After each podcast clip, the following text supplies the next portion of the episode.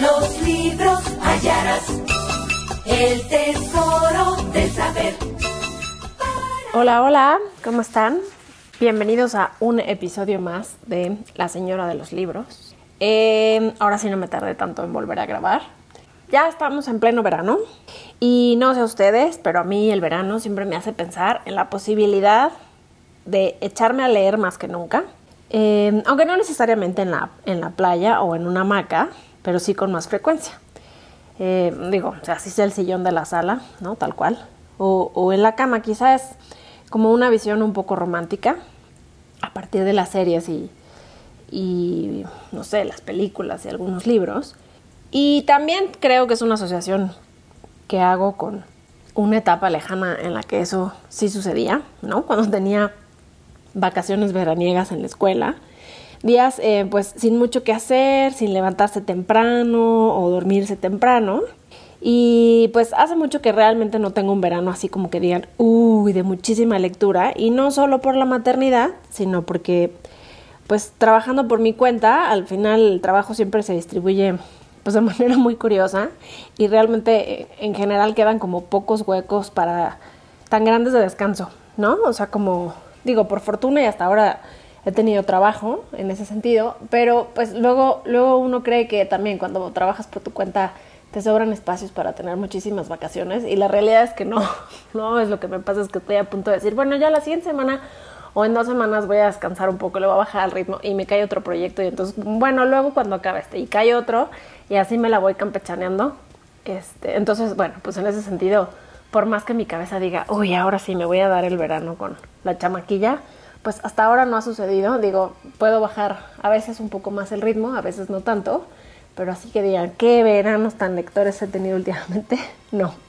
Pero sí tengo esta asociación, pues de que los veranos son épocas en las que puedes eh, leer más. ¿No? También lo que les decía hace rato, pues creo que está esta visión romántica del verano, porque hay muchas referencias literarias, ¿no? En la tele y en los medios, pues sobre el verano, como ese momento idóneo para leer y leer, como hace Elena Greco, una de las dos amigas de Ferrante que estuve viendo la serie ahora recientemente, aunque claro que ella lee unos libros muy densos y muy muy gordos, no sé si necesariamente lea, uno siempre lea libros gordos en verano, más pero bueno, finalmente se trata de leer y leer libros sin otra preocupación aparentemente a la vista. Eh, y pues justo eh, también recientemente como que he evocado mucho esta imagen porque he visto que la, editorial española Blacky Books hace unos cuadernos para adultos increíbles, unos cuadernos de verano para adultos increíbles, como, como si fueran como los cuadernos para niños que tienen como muchas actividades, pues así, pero para adultos. No los he comprado porque la verdad es que uno no tengo tanto tiempo y tampoco es como que, pues no los venden aquí, más bien hay que pedirlos a España, entonces ya sabrán que pues los envíos y la cartera, los envíos internacionales y la cartera no se llevan también. Pero bueno, pues finalmente los he visto en fotos, por muy patético que eso suene, y se ven increíbles. Y claro, tiene que ver con la idea de que los europeos finalmente tienen uno o dos meses de vacaciones, o como que aparentemente todo se para y todos tienen muchísimos días de vacaciones y salen a disfrutar el sol. Pero bueno, en general creo que hay muchas referencias que contribuyen a que en la mente lectoril uno visualice este verano de pues, tumbarse a leer. Ahora, no creo que este verano en el que estamos alguien se lo hubiera imaginado tal cual está siendo, eh, digo, a nivel mundial y, y sobre todo ahora en México. Y pues a estas alturas de la pandemia creo que ya vamos muy avanzados como para pensar que eh, pues no sé, por ejemplo, en el caso de las mamás, que el hecho de que se hayan acabado las clases quiere decir que nos va a sobrar tiempo y que incluso los que no tienen hijos necesariamente, pues manteniendo su ritmo de trabajo o buscando nuevas oportunidades de trabajo o de negocio, pues como que no es que necesariamente nos vaya a sobrar mucho tiempo. No sé si alguien piensa tomar vacaciones en estas próximas fechas, pero tampoco sé si la idea de tener vacaciones para quedarte en tu casa sea muy atractiva, para quedarte en tu casa más sea muy atractiva. Pero bueno, eh, pues no, no puede que no nos sobre tiempo para leer de, de más. Y pues no porque no queramos, ¿no? Sino porque muchos incluso no podemos ni siquiera concentrarnos sin importar si tenemos hijos o no. Eh, pero bueno, pues en una de esas algún resorte se nos mueve, alguna, en una de esas las cosas medio se, se nos ajustan en la cabeza y encontramos eh, pues un espacio mental que, cambie el, panorama o a lo mejor podamos ser capaces de hacernos como más espacios de ocio.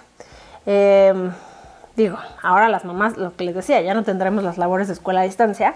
Eso le da un poco de, pues no sé, le da otro ritmo al día, pero quizá podamos tomar una hora de lectura, pues no sé, si no cada día, uno que otro día y en una de esas logramos sentarnos a leer un ratito cada quien aunque yo no sé ustedes, pero cuando le digo a la chamaquilla que es nuestra hora de lectura y cada quien agarra su libro, logramos un ratito y luego me empieza a leer en voz alta lo que está leyendo. O me empieza a contar y se empieza a reír de lo que... o sea, más bien, nos empieza a reír de lo que está leyendo y me empieza a contar. O me empieza a contar del libro, o me empieza a preguntar cosas sobre su libro. O me empieza a preguntar cosas sobre lo que estoy leyendo. Entonces, más bien, como nuestra hora de lectura, terminamos chacoteando y leyendo o leyendo juntas un mismo libro. Pero bueno, eh, ya veremos que qué nos trae el verano. Ahora sí que sin expectativas, a ver qué sale. Otra cosa que creo que asocio con el verano es que se es para leer libros como ligeros, ¿no? no nada de estos mamotretos filosóficos sobre la vida. Uno lo que quiere es echarse a leer y pasarla bien, a lo mejor leer cosas románticas o de suspenso, como para poder zampártelos lo más rápidamente posible, porque justo tienes como mucho tiempo para leer. O yo me acuerdo que leía pues cuando estaba en la escuela y tenía los veranos, que obviamente estaba descansando, pues no importaba la hora a la que te fueras a dormir. Y entonces podías leer y leer y leer y decías, bueno, otras paginitas más y otras paginitas más. Y ya cuando te das cuenta ya estabas súper, súper desvelado. Pero como les decía, pues ya veremos. Cuéntenme a ustedes qué les evoca el verano, qué, qué autores les recuerdan al verano o qué lecturas les recuerda el verano. Y pues dicho todo esto, vamos a los bloques de recomendación. Bueno, en realidad hoy solo vamos a tener un bloque de recomendación porque me voy a saltar el de libros que ya leí y que creo que van con el verano. La verdad es que estuve desde hace días buscando como entre mi librero y buscando opciones y buscando entre mis tarjetitas donde voy anotando como qué voy leyendo para hacer una selección de libros que se me antojan o que asocio con el verano o que siento que vendrían bien. Pero no sé por qué, de pronto sentí que o sea, como que esas lecturas estaban como muy añejas. Y luego como que me di cuenta que no muchos libros siguen estando publicados.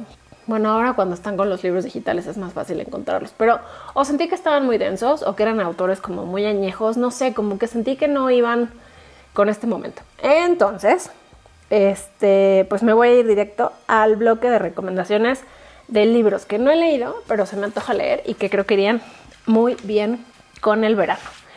Aquí tengo mis notitas. Voy a empezar por un libro, bueno, son dos libros, pero uno tiene que ver con el otro. Em, es el de Llámame por tu nombre y su continuación, que solo por ahora está en inglés, que se llama Find Me o Encuéntrame. Estos libros son escritos por André Asiman. Si no vieron la película de Llámame por tu nombre, yo creo que pueden disfrutar muchísimo el libro. El libro yo no, no lo he leído y justo tengo ganas de leerlo. La película me encantó, tiene unos diálogos increíbles y en sí la, la historia me parece súper emotiva. Pero sí tengo ganas de leer el, libro, sobre todo porque también tengo ganas de leer la continuación. El libro, que el de Llámame por tu nombre, que es como el primero, les digo, si no vieron la película, pues esta básicamente es una historia de amor entre un adolescente de 17 que se llama Helio y Oliver, de 24. La historia está situada como a principios de los años 80 en el norte de Italia. Como que, eh, pues, es un panorama nuevo, ¿no? Están eh, también por allá aparecen los papás de los papás de Helio, que la verdad el papá le dice unas cosas a su hijo tan increíbles, ¿no? Que uno dice, ojalá sea capaz de, de, guiar a mi hijo bajo cualquier circunstancia. Pero bueno, la verdad es que eh, no es un libro muy, muy extenso y, pues les digo, es una historia súper, súper emotiva. Ese es uno. Y su segunda parte, que se llama Find Me o Encuéntrame, está dividido en tres partes. La historia es 10 años después de Llámame por tu nombre. Y está lo que les decía, está dividido en tres partes. Y cada una está enfocada en uno de los tres personajes, que es Helio, Oliver y el papá de Helio. Entonces, bueno, ahí anótensela. Esta puede ser. El de Find Me lo pueden encontrar en pues la librería esta de la carita feliz que todo nos trae a nuestra casa. Es donde yo lo encontré, tanto en pasta, en, impreso y en digital. Ah, ahora, otro libro que se me antoja leer se llama Circe y es de Madeline Miller. Y pues básicamente esta es la historia de Circe, que nace en la casa de Helio, el dios del sol y uno de los titanes. Pero resulta que Circe tiene la mala fortuna de no ser tan poderosa como su padre, ni tan atractiva como su madre.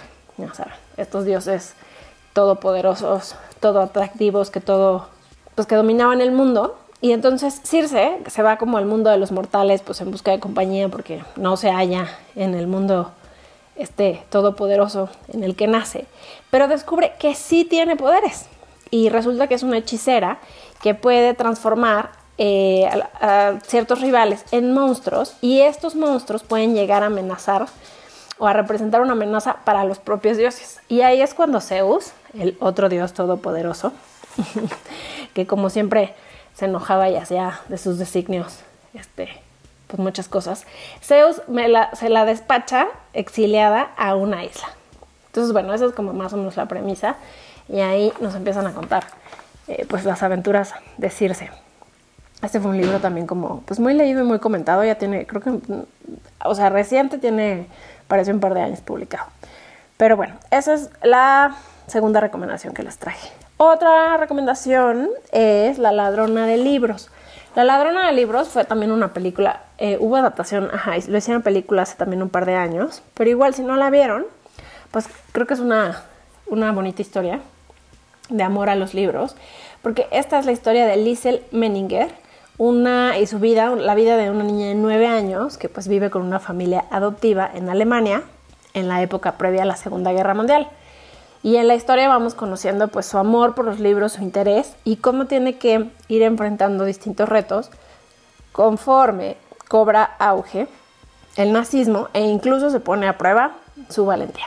Ahora, por otro lado, la cuarta recomendación que les traigo se llama Instantáneas, del italiano Claudio Magris.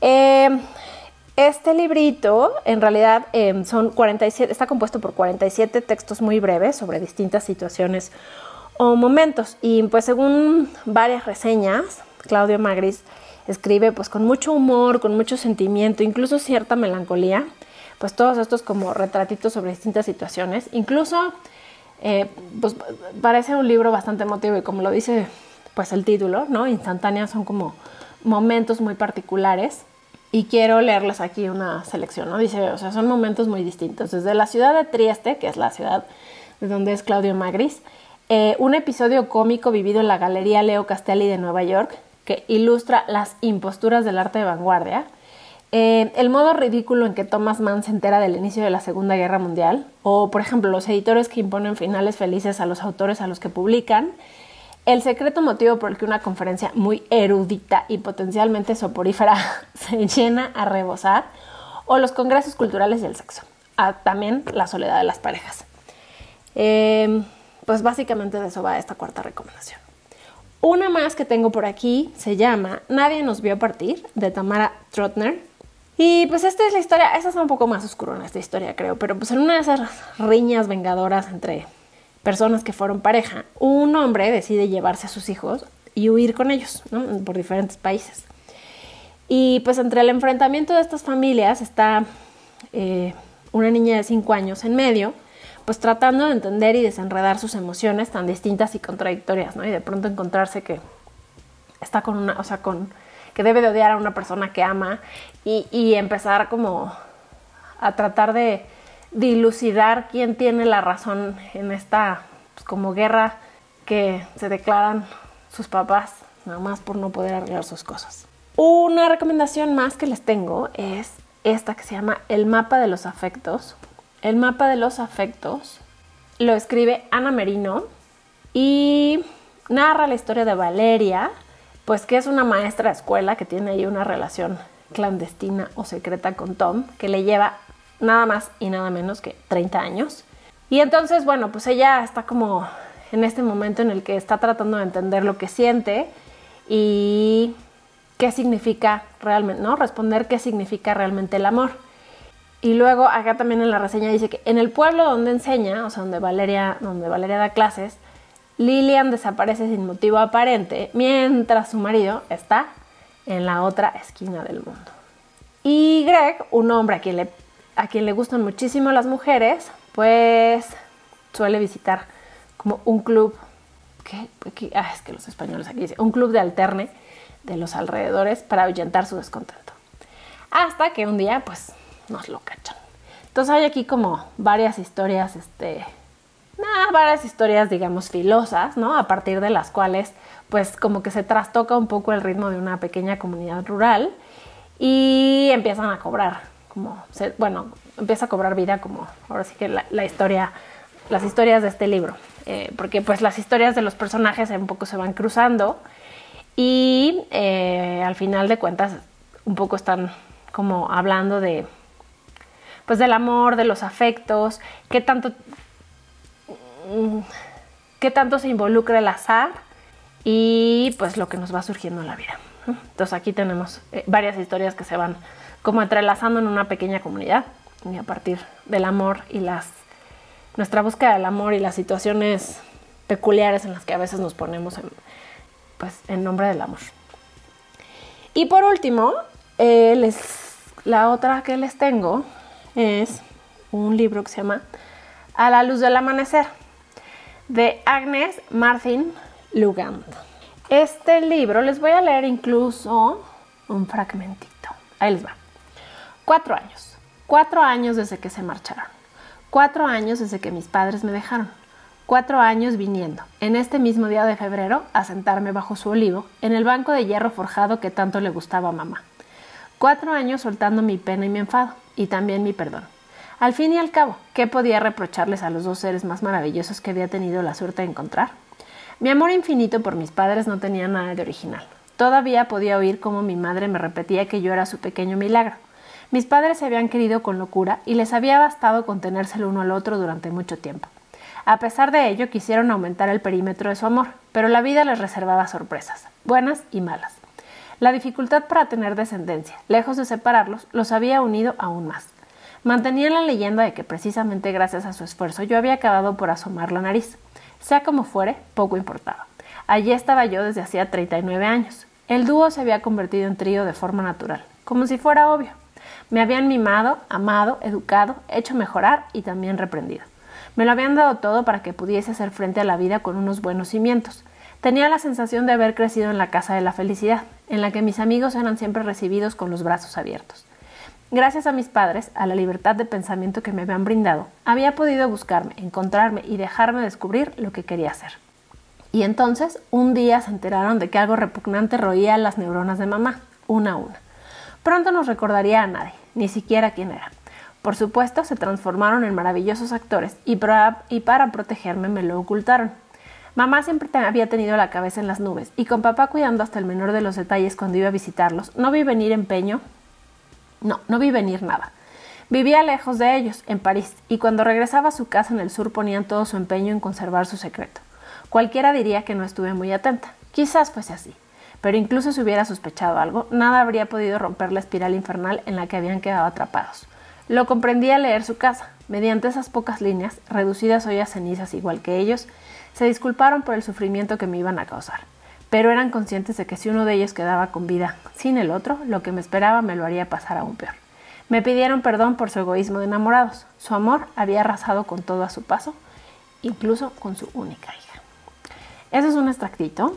Básicamente, pues esas son mis recomendaciones de esta. Recuerden que, bueno, ah, perdón, les agrego sobre este libro la premisa es, ¿puede alcanzarse la felicidad si nos mentimos a nosotros mismos? Esta autora también escribió eh, un libro que se llama La gente feliz lee y toma café. Concuerdo con ella. Nada más el título. en fin, eh, pues todos estos los pueden encontrar, me parece, en versión impresa y en versión digital. Si se animan por alguno y, les lo, lo, compran, lo consiguen y lo leen, cuéntenme qué les pareció. Yo voy a empezar, de una vez les digo, por el de Llámame por tu nombre y Find Me. aunque vi la película, me voy a echar el, primer libro y luego leer otro. Justo tengo ganas como de, pues de leer algo así como, como emotivo, ¿no? La, la verdad es que me gustó muchísimo la película y creo que me dejó un buen mood, así que espero que los libros me ayuden como a entrar en ese, en ese ánimo. Este, no sé si veraniego, espero que sí, porque también ellos están de vacaciones ahora que me acuerdo. Eh, bueno, pues cuéntenme si leen alguno de estos libros, si les gustan, si tienen sugerencias sobre libros que puedan eh, venirnos bien al verano, si logran encontrar cómo hacer que su mente se concentre más, si logran encontrar espacio, si no, si de plano ya decidieron dejar de leer. en fin, escríbanme, acuérdense que me pueden encontrar en Instagram como Monmargo y también en Goodreads. Voy lento ahora con, este, con mis recomendaciones de libros. Sigo leyendo el mismo libro del episodio pasado, que me está gustando mucho, pero voy muy lento. En fin, eh, ya les contaré eh, y pues nos escuchamos en el próximo episodio de La Señora de los Libros. Cuídense mucho.